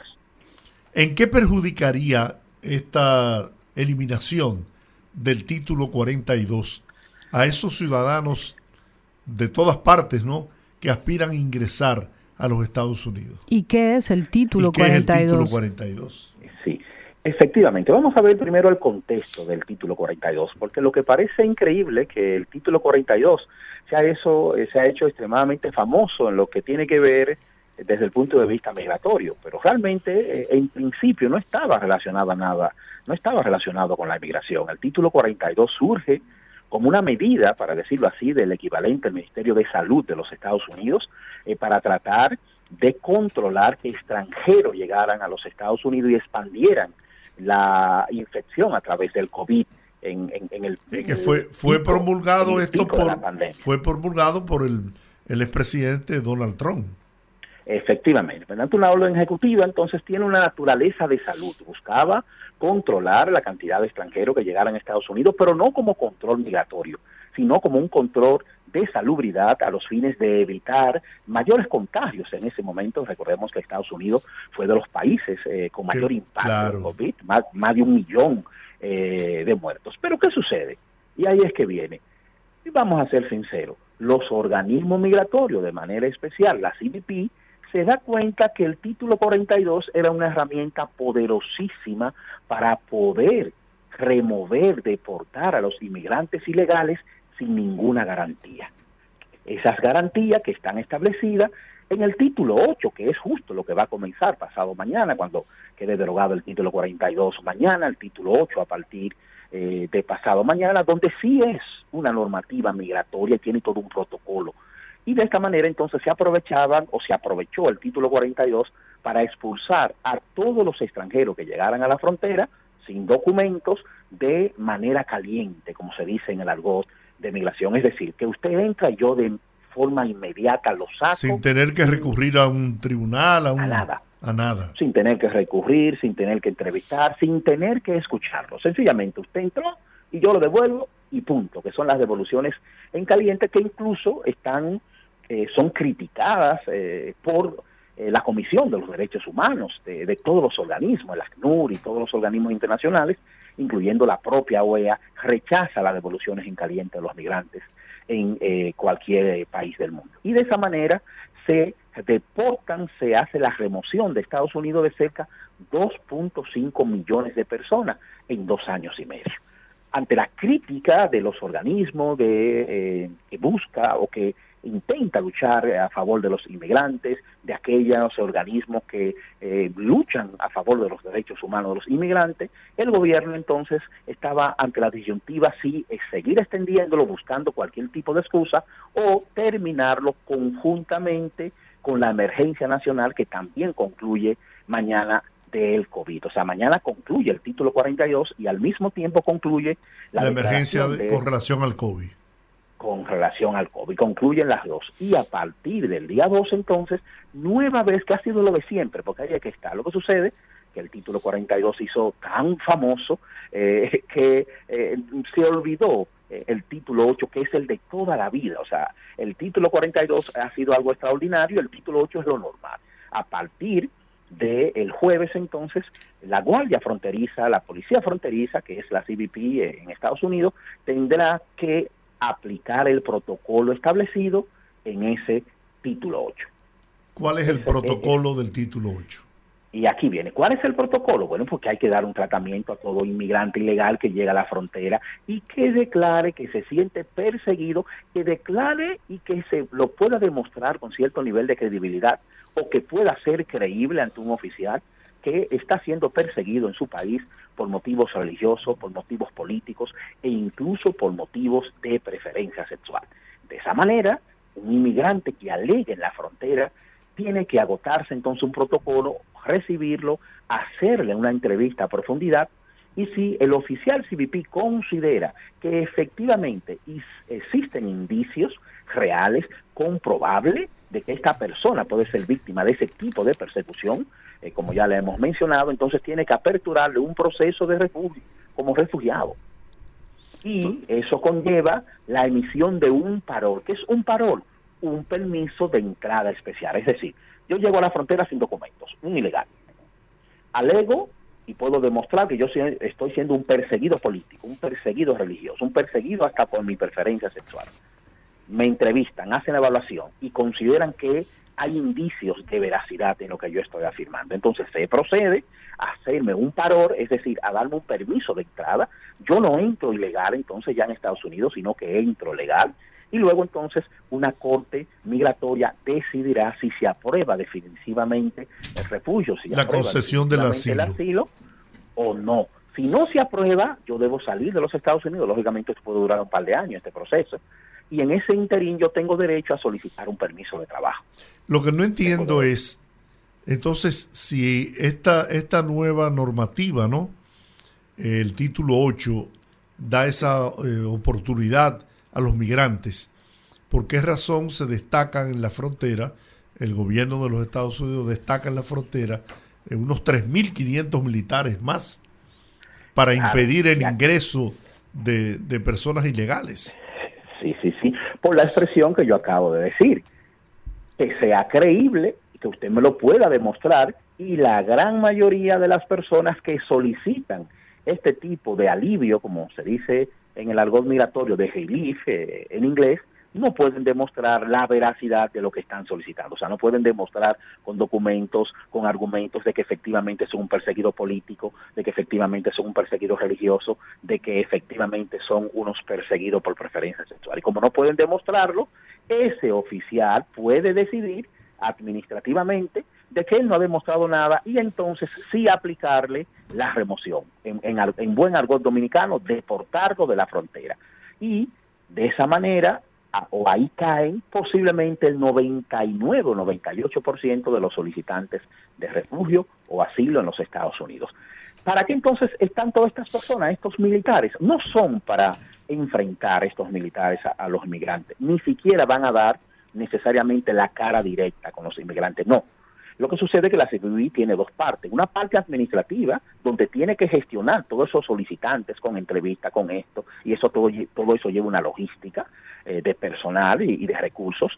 Y una parte eh, operativa, que es la que está recibiendo, para no utilizar o- otro término, recibiendo a los inmigrantes en la frontera. Entonces, estos militares van a dar apoyo en la parte administrativa para liberar oficiales de la CBP, que son los únicos que pueden controlar la frontera para la parte operativa, o sea, para que estén en el campo, en el ejercicio del campo en la frontera, mientras estos militares ayudan en los aspectos administrativos internos, pero no van a dar la cara a los militares eh, antes. ¿Para qué es esto? Bueno, para, como yo sé que voy a recibir ahora una cantidad extraordinaria de solicitudes de, de refugio, de solicitudes de asilo, pues yo voy a ampliar el personal administrativo para recibir esas solicitudes y ampliar mi capacidad de rechazo. Es así, no me no la capacidad de concesión porque hay que ser hay que ser sincero en esto. No no no. Ampliar la capacidad de rechazo de inmigrantes agotando el protocolo. Agoté el protocolo te escuché considero que tú eh, usted no me ha dado las razones reales o no me ha mostrado que efectivamente usted es un eh, eh, sufre persecución entonces procedo a aplicar la remoción. Y aquí viene todo el que se le aplique esa remoción entonces conlleva cinco años de castigo de prohibición de entrada a los Estados Unidos. O sea, por el hecho de usted haber solicitado asilo y haberle No. rechazado el asilo, es penalizado con cinco años para poder volver a, a tratar de ingresar legalmente a los Estados Unidos. Sí, más o menos, pero vamos a decirlo también en las palabras que yo dije. No, por el hecho de usted intentar llegar a los Estados Unidos de manera ilegal, solicita el asilo, pero, pero, y aquí viene, en la propia ley migratoria establece que solicitar el asilo de manera frívola debe recibir un castigo por esta ley. Que es de manera frívola, que si yo De manera asilo, engañosa, podríamos decir. de manera engañosa, sí, así mismo, de manera engañosa, solicito el asilo simplemente con el objetivo de obtener un beneficio migratorio, pero yo no soy de verdad un perseguido político, yo no soy de verdad un perseguido religioso, no soy de verdad perseguido por mi preferencia sexual u otro tipo de persecución. Entonces, como no la sufro, sino que yo lo que estoy tratando es de utilizar este, eh, esa argucia para conseguir un beneficio migratorio, la ley establece que sí, que debe eh, recibir un castigo. Eso lo establece la propia ley. Entonces, esa es la circunstancia. También aquellas personas que directamente no puedan alegar asilo, directamente, no puedan alegar nada, pues serán removidas de forma inmediata y también, y también tendrán los cinco años de castigo. Según la información que, que se dio a conocer hoy, ahora la principal vía legal para solicitar asilo en Estados Unidos será una aplicación móvil, que es la CBP One. Efectivamente, el gobierno de los Estados Unidos está tratando y está focalizando recursos, eh, nuevas metodologías para tratar de gestionar la avalancha de solicitudes y tratar de que en lo que se decide la solicitud, incluso la persona no esté en territorio de Estados Unidos. Para eso se ha llegado a acuerdo con Guatemala, se ha llegado a acuerdo con Colombia e incluso hay un preacuerdo, escuchen bien, hasta con España en el sentido de que España se comprometa a evaluar algunas solicitudes que hagan extranjeros en Estados Unidos y que entonces lo puedan trasladar lo que se decide a territorio español. O sea, ¿qué lo que están buscando? Tratando de gestionar el flujo fuera de la frontera. Y tomar la decisión sin que usted esté en el territorio estadounidense. Vi unas eh, publicaciones de la embajada norteamericana en el país sobre el tema de, las de los ciudadanos de cualquier parte del mundo, ¿no? Que solicite eh, eh, residencia permanente en territorio norteamericano, que antes podía hacerlo, usted llegaba de manera ilegal eh, a los Estados Unidos con una visa de turismo, inmediatamente ahí em- comenzaba trámites para lograr su residencia. Sí, lograr un ajuste de estatus. Ahora hay un aj- exacto, pero parece que ya eso no va a ser posible. No, los ajustes se mantienen. Eh, el ajuste de estatus. Pero si usted entra de manera legal. Sí, pero todavía, porque habría que reformular la propia ley migratoria, eh, y entonces eso es muy difícil que se reformule. Y en este momento, una persona ilegal que, por ejemplo, se case con un ciudadano de los Estados Unidos, en este momento solicita un perdón migratorio y puede hacer el ajuste. Ahora bien, dada la circunstancia, está claro que ellos seguirán buscando algunas alternativas, algunos cambios que sin cambiar eh, o debatir en el Congreso, un cambio profundo de la ley de manera administrativa, se pueda lograr un control. Y de hecho ya lo están haciendo algunos estados. Por ejemplo, en la Florida están intentando de penalizar el trabajo ilegal. Es decir, en este momento, si yo soy un ilegal y trabajo, pues la verdad lo que tengo en el contexto de la ley es una falta administrativa. Y entonces la Florida está tratando de convertir que un ilegal que trabaje sea un delito. Y que por lo tanto, al ser un delito, pueda ser fácilmente deportado del país, porque ya es un delito. Entonces, los estados, de manera especial, es así, los gobernados por los republicanos, están intentando de manera administrativa o de forma estatal, no federal, lograr algunos cambios para hacerle más difícil que los ilegales eh, se regularicen y más fácil que sean eh, que sean deportados. Pero muchas de esas normativas estatales, como no tienen un ámbito federal, eh, los organismos que luchan con los inmigrantes lo llevan a, la Suprema Corte de Justicia y muchas veces entonces se suspenden o se caen eh, su ejecución. Pero está claro que en Estados Unidos hay una avalancha enorme de inmigrantes, esa es la realidad, una avalancha que quizá ellos mismos no pueden gestionar y están buscando alternativas más allá, administrativa eh, o de cambio operativo de lo que, basado en lo que dice, en lo que dice la ley, a los fines de controlar ese flujo eh, masivo que además se le puede llevar a lle- llevar a una incontrolable porque entonces se produce un efecto llamada. Si, si el Estado y hay que ser nosotros por ejemplo los dominicanos tenemos un poco de experiencia en, en ese aspecto como Estado si el Estado se muestra muy flojo muy blandito en el contexto eh, de, de un Del control popular, migratorio, claro. el control migratorio, entonces eh, se produce un efecto llamada y dice, ah, no, no, pues esto es una fiesta. Y fácilmente le llegan dos millones, tres millones de personas al mismo tiempo en la frontera. Y eso es lo que eh, el Estado, en este caso Estados Unidos, está tratando de evitar. Doctor. No tener que bregar con una avalancha de inmigrantes de toda Latinoamérica. Doctor, cuando hablamos, por ejemplo, de este tipo de migración, de asilo, una, uno rara vez piensa en personas de República Dominicana porque somos una democracia estable en donde no existe ese tema de persecución, por lo cual la gente podría pedir asilo. Pero mm, también la gente piensa mucho en los mexicanos, en que son los mexicanos los más afectados de esta medida. Pero ¿hay algún impacto para el dominicano dentro de lo que está sucediendo ahora con esta promulgación de la norma? Bueno, el- efectivamente, a pesar de todo, si bien es cierto que no somos eh, de los principales solicitantes de asilo, por lo anterior eh, mencionado por usted, no obstante, Sí, siempre hay dominicanos que consiguen eh, que consiguen asilo. Y hemos gestionado muchos casos de personas que han solicitado asilo, pero la mayoría logran una, una parte importante, logran permanecer en los Estados Unidos, que vaya a proceso y luego los rechazan. La gran mayoría termina, terminan rechazados por la Corte Migratoria y la persona entonces tiene que salir eh, de los Estados Unidos. Porque a veces puede bastar que usted manifieste que usted está, que su vida está en peligro. Eh, eh, y entonces puede alegar alguna serie de elementos y a veces el oficial CBP pues puede entender que hay algunos indicios y le acepta la solicitud, porque aceptar la solicitud no significa que la van a aprobar, sencillamente que se acepta eh, que se acepta en proceso. Lógicamente son la mayoría de los centroamericanos, no solo los mexicanos, toda Centroamérica de manera especial, ahora ya mencionado México, pero también por ejemplo Guatemala, salvadoreños, hondureños, nicaragüenses, eh, son los principales eh, afectados eh, por esta medida por esta medida. Son los principales afectados por esta medida desde el punto de vista entendiendo de la inmigración ilegal. Porque Bueno. la inmigración legal pues sigue igual. Y el paror importante, el paror que está para los estadounidenses, que está para los cubanos, que está para los haitianos, que está para los nicaragüenses, se mantiene igual y con la misma cuota. 30 mil parol máximo se pueden aprobar y yo creo, yo creo que Estados Unidos lo que debe hacer es que ese parol que tiene exclusivo para esos cuatro países, poder ampliarlo para toda Latinoamérica, o por lo menos para toda Centroamérica y el Caribe, que es la principal fuente de inmigrantes ilegales en los Estados Unidos. Y esa podría ser una manera de regularizar los flujos. Están así, y ahí está la prueba, que luego del parol, la cantidad de venezolanos, nicaragüenses, haitianos eh, y demás, y salvadoreños que han llegado a los Estados Unidos ilegal bajó en más de un 70%, luego se publicó el parol. Y es una manera también de tener control sobre la, la ciudadanía que vive en territorio norteamericano, ¿no?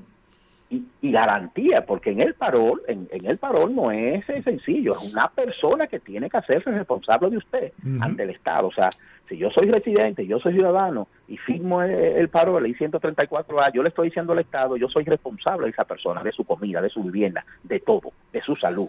Yo soy responsable. Bueno, pero eso, 100% eso, eso pasa también con los, los residentes, ¿no?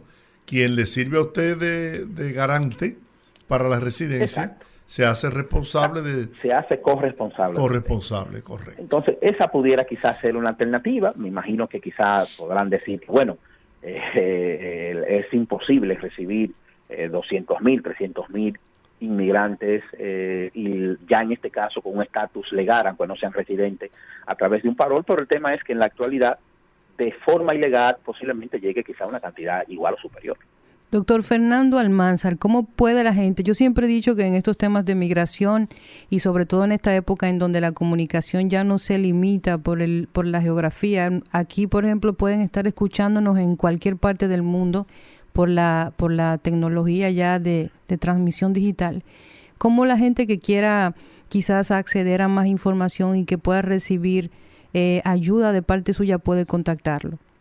Por supuesto que sí, nos pueden contactar en nuestras oficinas en Santo Domingo en el teléfono 809-688-3534. También nos pueden contactar a través de WhatsApp en el 849-207-4534 y nos pueden seguir eh, en Facebook, eh, Instagram a través de la página de visados.com y de visados en general. O sea, se pueden contactar para cualquier servicio de migración Estados Unidos, Europa eh, y Canadá o cualquier consulta sencillamente para tomar, que recibimos muchas, una decisión de migración. A veces la persona quiere enterarse realmente cómo funcionan las cosas antes de dar el paso.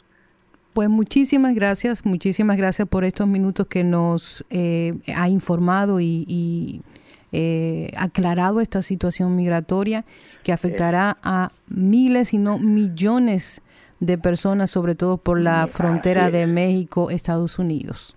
Y un último mensaje, eh, principalmente a nuestros nacion- con nacionales eh, dominicanos. No, se, no compren fantasía. Sí, no compren eh, una publicidad falsa por personas que lo que hacen es beneficiarse de la migración ilegal. La vuelta por México, la vuelta por el Darién, el título 8 no facilita ninguna de esas tres cosas en lo absoluto la posibilidad de que usted pueda entrar a los Estados Unidos de manera ilegal. Y si usted se presenta a la frontera de Estados Unidos de manera ilegal pagando un viaje que cuesta un dineral hasta más de un millón de pesos a veces piden, créame que al 99.9% que lo agarren lo van a devolver y no le van a dar ni asilo ni refugio. Esa es la pura realidad. No, y va a ser no penalizado, imposibilitado Cinco de entrar Cinco por años. muchos años al, al territorio norteamericano. Efectivamente. Y si usted tiene un familiar que le iba a hacer una petición, entonces ahora no puede ir Exacto. por la vía legal. O sea, que piénselo muy bien antes de tomar esa una decisión de esa naturaleza. Es un consejo y un mensaje de desde el cariño, ¿verdad?, a nuestros hermanos dominicanos. Muy, muy oportuno ese mensaje. Doctor, muchas gracias. Un grato Gracias placer haber conversado. Una excelente tarde. Gracias, igual. Miren, el ex Contralor General de la República, Catalino Correa Iciano, tildó de falsas, calumniosas e infundadas las acusaciones es- hechas en su contra por el senador del PLD, Iván Lorenzo, quien afirmó que el funcionario gubernamental había hecho ventas al Estado dominicano mientras ejercía la función de titular en la Contraloría General de la República. Correa Iciano negó categóricamente ser accionista de la empresa Corgari SRL, por lo que consideró que las acusaciones del legislador opositor son muestras de la desesperación que embarga a la alta dirigencia del Partido de la Liberación Dominicana, producto de los resultados que muestran las últimas encuestas, en las que su organización política ocupa un lejano tercer lugar. Ni yo, ni mis hijos somos accionistas de la empresa Corgari SRL. Por tanto, no hicimos venta alguna al Estado Dominicano mientras ocupamos el honroso cargo de Contralor General de la República. ¿Y cómo es que lo- los senadores de la República comienzan a decir cosas así sin tener... eh, eso, eso se inscribe, Olga, en lo que yo señalaba en mi comentario al principio del programa. Hay una estrategia muy bien definida y yo con esto no quiero tomar partida en, esa, en ese pleito, pero hay una estrategia muy clara de desprestigiar al gobierno, a los funcionarios, de, de declarar inecto al gobierno, de endilgarle una serie de, de fallas que si te pones a analizarla y te das cuenta, no son más que eh, situaciones que existen en el- la mente de mucha gente con el firme propósito de tratar de bajar la preferencia electoral que tiene el presidente Luis Abinader. Vamos a la pausa. Regresamos para hablar con el pueblo. Conectando con la gente, que el pueblo hable en el rumbo de la tarde.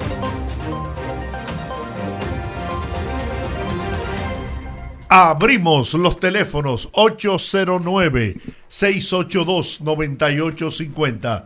Repito, 809-682-9850. Las internacionales sin cargos en el 1-833-380-0062. Buenas, rumbo de la tarde. Sí, muy buenas tardes. Adelante. Hoy le he escuchado con mucha atención. He escuchado su invitado, el, el- el senador, he escuchado luego otras llamadas telefónicas, pero a mí me preocupa algo mucho. Nosotros, o sea, yo como dominicana tengo que ver las cosas también desde mi perspectiva y desde la realidad que estoy viviendo. Mi realidad es que a mí se me ha multiplicado la canasta familiar. Mi realidad es que Luis Abinader, cuando era candidato, me dijo a mí en un programa de Marice- María Cela que en seis meses él resolvía la situación haitiana. Luis Abinader le dijo a este pueblo que él del rumor casi iba- a meter preso a todo el mundo. Pues déjeme decirle, yo estoy viendo muchas cosas que no van bien. ¿Cuántas veces se le ha pedido a Luis Abinader que quite a Seara Atom? Señores, nosotros estamos enfrentando una de las situaciones más catastróficas que jamás haya pasado en el país. Aquí se han quemado los nacimientos de los ríos. Aquí se ha quemado una cantidad enorme de nuestros bosques. Y ese señor todavía sigue ahí. Aquí se nos habló de que se iba a hacer una reforma policial y yo tengo miedo de salir en la calle por algunos lugares y me da miedo llegar de noche a mi casa y estoy que miro para todos lados. Aquí a mí se me dijo que aquí iba a haber un cambio. Aquí no ha habido cambio, aquí ha habido un retroceso porque en todas las oficinas públicas que he tenido que ir, he visto cómo ha desmejorado el servicio. E- Esa es la realidad que estamos viviendo nosotros. Yo no sé ustedes, pero esa es la realidad que está viviendo una gran parte del pueblo dominicano. Y se lo digo con mucho respeto, pero realmente cada vez que Luis Abinader se para y dice, por ejemplo, otra cosa, mire, yo tengo vergüenza cuando a mí me llaman del exterior para hablarme de mi presidente. ¿Usted sabe por qué? Porque él lo único que está haciendo es poniendo en la culpa de los Estados Unidos y otros lugares lo que él ha sido incapaz de controlar aquí en el país, que es la migración irregular por nuestra frontera. Y lo, para hacer lo que hizo, una verja perimetral que un niño se empina y ve del otro lado, para que como quiera nos difamen a nivel internacional y que eso tampoco sea una solución. Es lo que realmente nosotros tenemos que tomar en cuenta. Porque eso es por lo que él no va a volver en el 24. A Muy mí no me bien. importa que sea el, infi- el, el- el demonio que venga. Muy bien. Muchas gracias por su audiencia. Vamos a ver usted. Buenas tardes. Buenas tardes, don Giorgi. Sí, señor. Olga. Hola. Adelante. Toda nuestra buena vibra para nuestro amigo Rudy González, todas Amén. nuestras oraciones. Amén. Y declaramos que todo estará bien en el nombre del Señor. Don Giorgi, Olga. Su- Cuente. que- quiero anunciar que el próximo viernes, a través del Ministerio de Deporte, se estará llevando a cabo un encuentro con niños y niñas con autismo en la pista de calentamiento. Esta actividad está siendo coordinada por el viceministro Kennedy Vargas, que sigue don, don Giorgi Olga Kennedy Vargas trabajando en favor del sector del deporte y de la discapacidad. Este gobierno necesita, don Giorgi, más Kennedy Vargas, más Yayo San Lobatón, más Wellington Arnaud, más David Collado y más Luis Abinader, porque el presidente lo está haciendo bien y por ende cuatro años más. Muchas gracias. Gracias, Gracias a por la usted. sintonía. Buenas tardes, rumbo de la tarde. Hola, Hola, Jackie. ¿y ustedes? Más bien que un loco, cuente. Ay, aquí, Ay, pero Jacqueline. qué bueno. Yo me alegro porque Rudy ya está mejorando.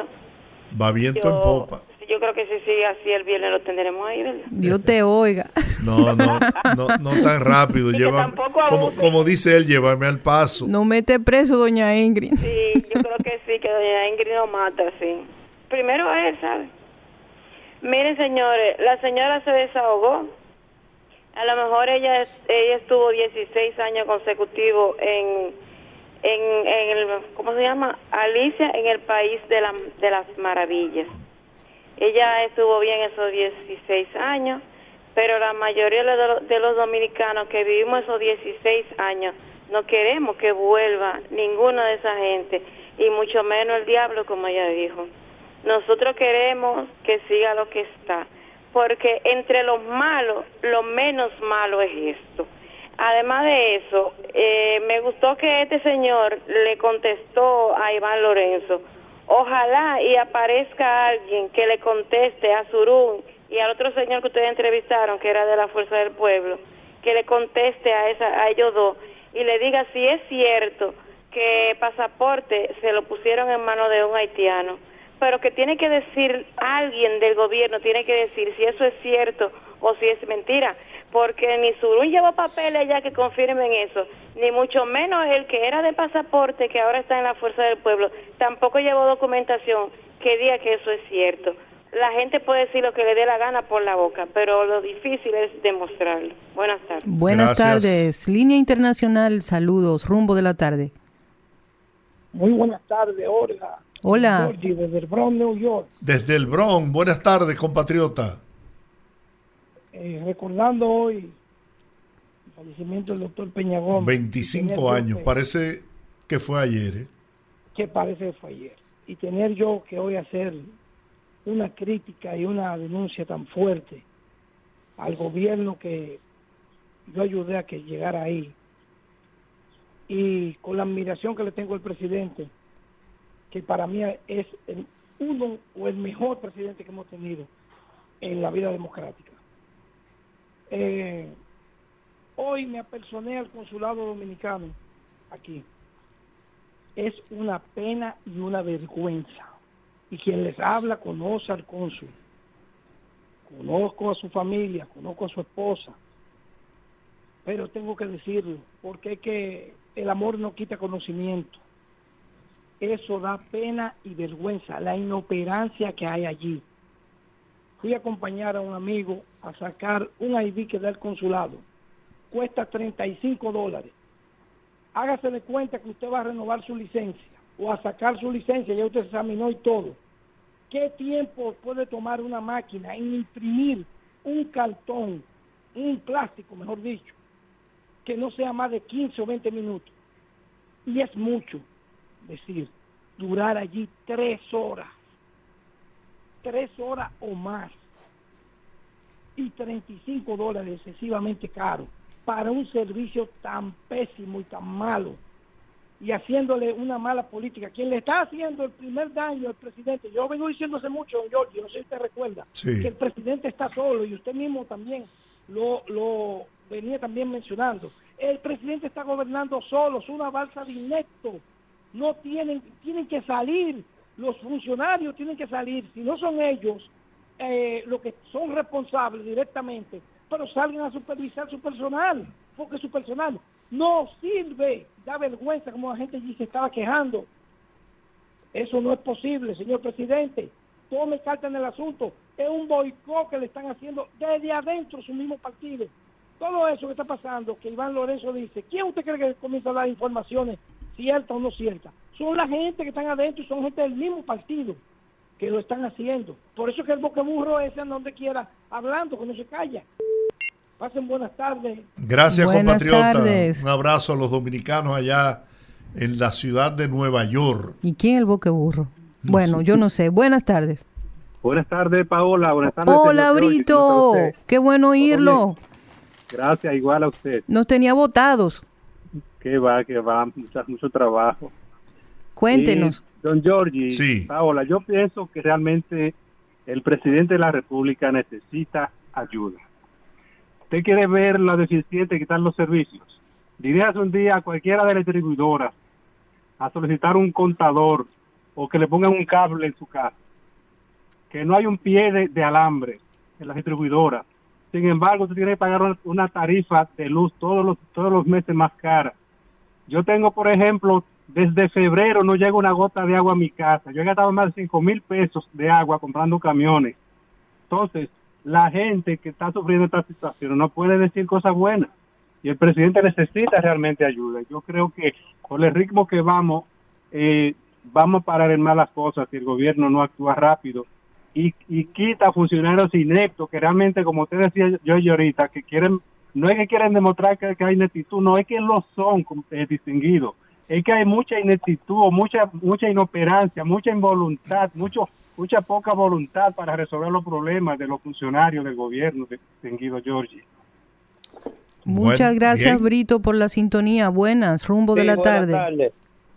Es para recordarle a la señora que no son media hora. Yo creía que era que habían contratado a alguien ustedes ahí para que hablara por el micrófono. Ella parece que le estudia o se lo graba. Dale, dale, dale, dale. Pero está bien. Dale para adelante. Yo le voy a recomendar a Catalino que si es mentira lo que dijo Iván Lorenzo, que lo demande, que lo someta para que le ponga la correa. Porque es que no pueden, él es un funcionario y él es un senador, que están en lo mismo. Él puede gastar 3 o 4 millones de pesos un abogado. nada más por ganarle el caso. Porque hay que taparle la boca. Él siempre vive hablando, igual que cuando Ángel Loca se destapó con el papel, que fue el mismo Ángel Loca que se lo pasó a él, y que, le había dado los cuartos al presidente. Y por otro lado, a Catalino, a ese mismo Catalino Correa, que se deje, y usted sabe que yo lo denuncié por aquí, que se deje estar cancelando los compañeros. Yo, que se deje estar cancelando los compañeros, que muy bien no lo ganamos.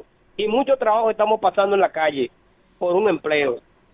Bien. Muchas gracias. Línea Internacional, buenas, rumbo de la tarde. Sí, buenas tardes. Adelante. Yo voy a decirle algo a, a, a que llama Eduardo aquí de, de- de New York, del PRO. Cuéntenos. Mire, es verdad que cada quien tiene derecho a defender su partido, pero que los PRMistas creen que de una vez, de que hablan de su gobierno, quieren entregar como opinión a todo el mundo.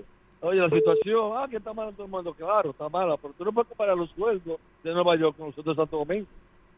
Porque vengan ellos a comprar para acá, de allá de Santo Domingo, a ver si es verdad. O sea, ¿cuánto se gana aquí? El mínimo que tú ganas aquí semanal son 600 dólares. Calcúlalo una semana ya, a un mes que se gana allá. O sea, no quieren hacer comparar. Desde de estos gobiernos, lamentablemente, las cosas están mal. Ah, están mal en el mundo entero. Ay, que todos los americanos van a comprar aquí. No, usted compra en Santo Domingo, no aquí. O sea, que justifiquen otra cosa. Van a echar ellos los cuatro años echándole la culpa a otro gobierno. Es que no saben gobernar, lamentablemente. Muchas gracias. Gracias por la sintonía. Buenas, rumbo de la tarde. Buenas tardes. Un placer estar con ustedes. Adelante. Habla Teodoro. Hola. ¿Cómo está usted, Teodoro? Sinceramente hay que oír cosas. Yo no sé, esa mujer ya yo lo he oído dando esos discursos.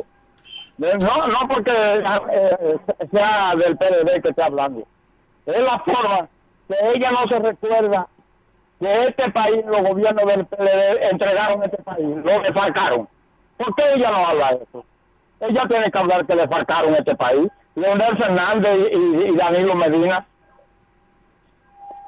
Bien. Muchísimas gracias. Gracias a usted. Buenas, rumbo de la tarde. Buenas tardes, Rumbo. ¿Cómo están? Bien.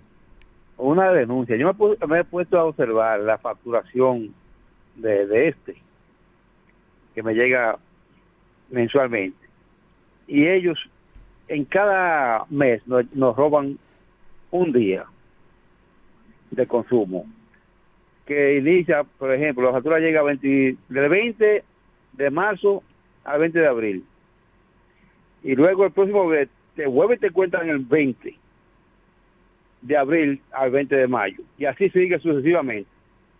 Y te pueden contar al año, son 12 días adicionales que nos están robando. Porque en cada mes te roban uno. Eh, eh, chequeen su facturación que ustedes se van a dar cuenta de lo que yo estoy diciendo. Muy bien. Eh, lo he visto en varias, en varias facturas de diferentes, lo, veo en el mismo sistema que se repite.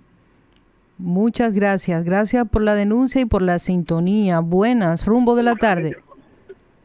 Saludos. Este no es el número de el sol de Georgie Rodríguez, del rumbo de la tarde. El rumbo de la tarde. Sí, bueno, está al aire. Sí, Sí, está estamos al al aire. aire. Saludos, don Georgie, desde Santiago le hablo. Hola, ¿cuánto tiempo que no te escuchábamos?